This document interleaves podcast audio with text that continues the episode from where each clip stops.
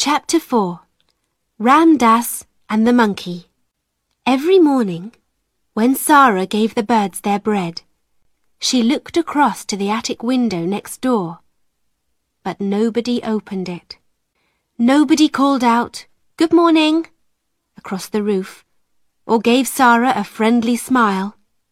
Perhaps the Indian gentleman's servants all sleep downstairs, she thought sadly. Her life was very lonely now. She saw Becky every day, of course, but they did not have much time for talking. The cook and the other servants were not friendly. Sometimes, at night, Ermengarde came up to Sara's room, but it was not easy for her to come often. Then, one evening, Sara was in her attic when she heard a noise on the roof. She looked up, and there, at the open window, was a small monkey. Oh, you dear little thing! cried Sara. At once, the monkey jumped down and began to run round the room. Sara laughed. She got up on the table and looked out of her window. And at the next window, she saw a face. The smiling face of an Indian Lascar. Oh! cried Sara. Have you got a monkey? He's in my room. The Lascar's name was Ram Dass. And yes, it was his monkey. He gave Sara a big smile. I'm so sorry, he said. Can I come and get him? Oh, yes, please, said Sara. I think he's afraid of me, and he runs so fast. But can you get across the roof? Yes, Ram Dass could. And a minute later, he was in Sara's room. Soon, the monkey jumped into his arms, and Ram Dass thanked Sara again and again. Then he went away, across the roof, back into the house next door. Sara went to the shops five or six times a day, and when she walked past the house next door, she often thought about the Indian gentleman. She felt sorry for him. He had no wife or family, and the doctor visited the house every day. Mr. Carmichael, the lawyer, often visited too, and sometimes the Carmichael children went with him. Sara was pleased about that. It's nice to see friendly faces when you are ill, she thought. The Indian gentleman thought that too. He liked children very much, but he was a very unhappy man. Mr. Carmichael was his friend, and he talked to him a lot. But they talked about only one thing. I must find the child, said the Indian gentleman. His name was Mr. Carrisford. I must find her and take care of her. But where is she? Here I am, with all this money from the diamond mines. And half of it is Ralph Crewe's money. Oh, Carmichael, why did I leave my friend and run away when things looked bad? Why? You ran away because you were ill with a fever, said Mr. Carmichael. It nearly killed you, remember? And it did kill poor Ralph, said Mr. Carrisford. He put all his money into the mines because I was his friend. But at first, we didn't find any diamonds. And all Ralph's money was gone. I was afraid to tell him, so I ran away. And later, when we did find diamonds, Ralph was dead. He laughed angrily. what a brave friend I was! It's not easy to be brave, Mr. Carmichael said quietly, when you're ill with a fever. Mr. Carrisford looked into the fire. Ram Dass tells me, he said, about a little servant girl next door. The monkey ran away, and Ram Dass went across the roof to get him back from her room. The poor child sleeps in a cold, dirty attic and works about sixteen hours a day. Is Ralph's daughter living like that? I can't stop thinking about it. We're going to find her one day, said Mr. Carmichael.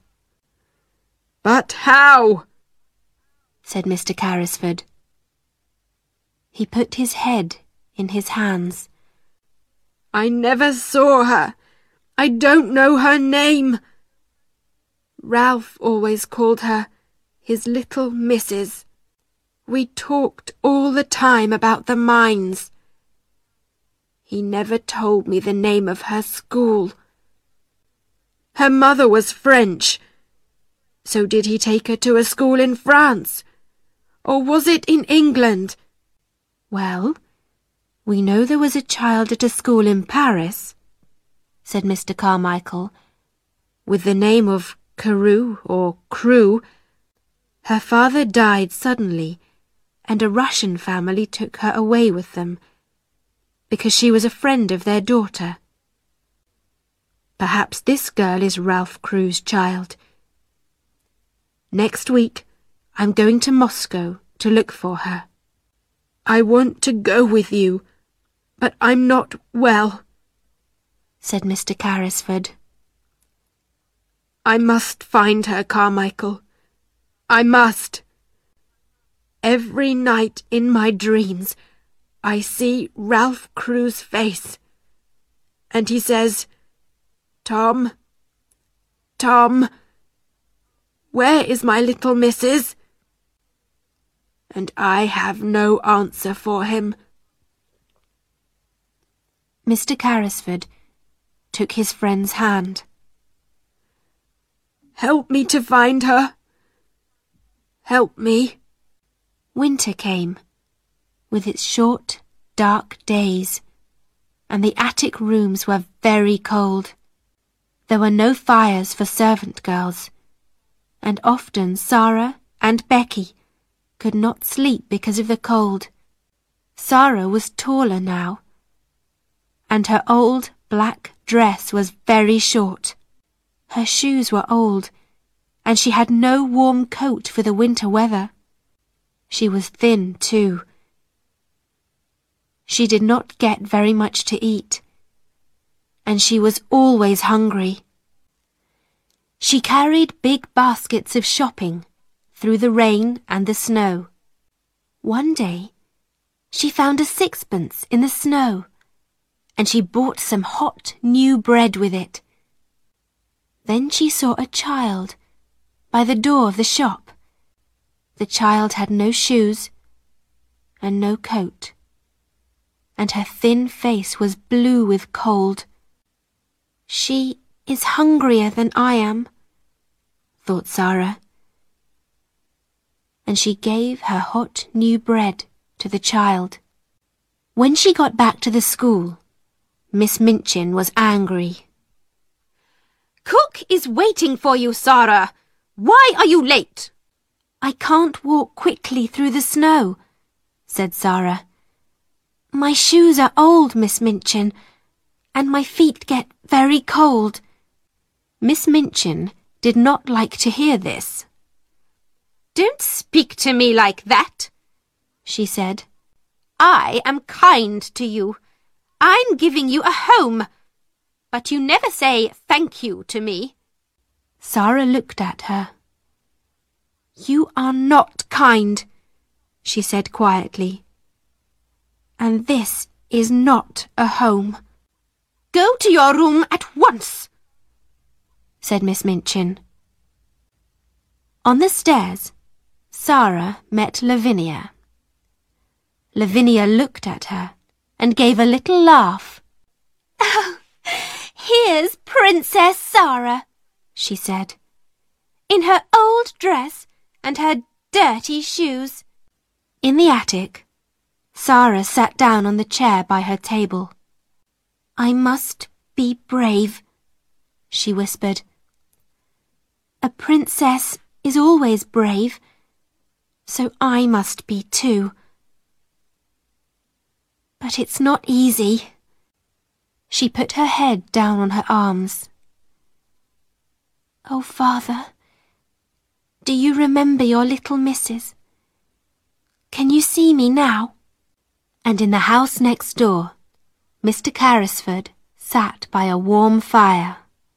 Moscow is a long way from London, and he could only wait. But he thought about Ralph Crewe's child every day. He thought about other children too. Ram Dass, he said, how is that poor little servant girl next door? Can we do something for her? I see her in the street every day, said Ram Dass. In the rain, in the snow. She looks thin and hungry, but we can help her. I can easily get in through her attic window. Listen. And he talked for some minutes. Mr. Carrisford smiled. Yes, he said to Ram Dass. Yes, I like it. Let's do it.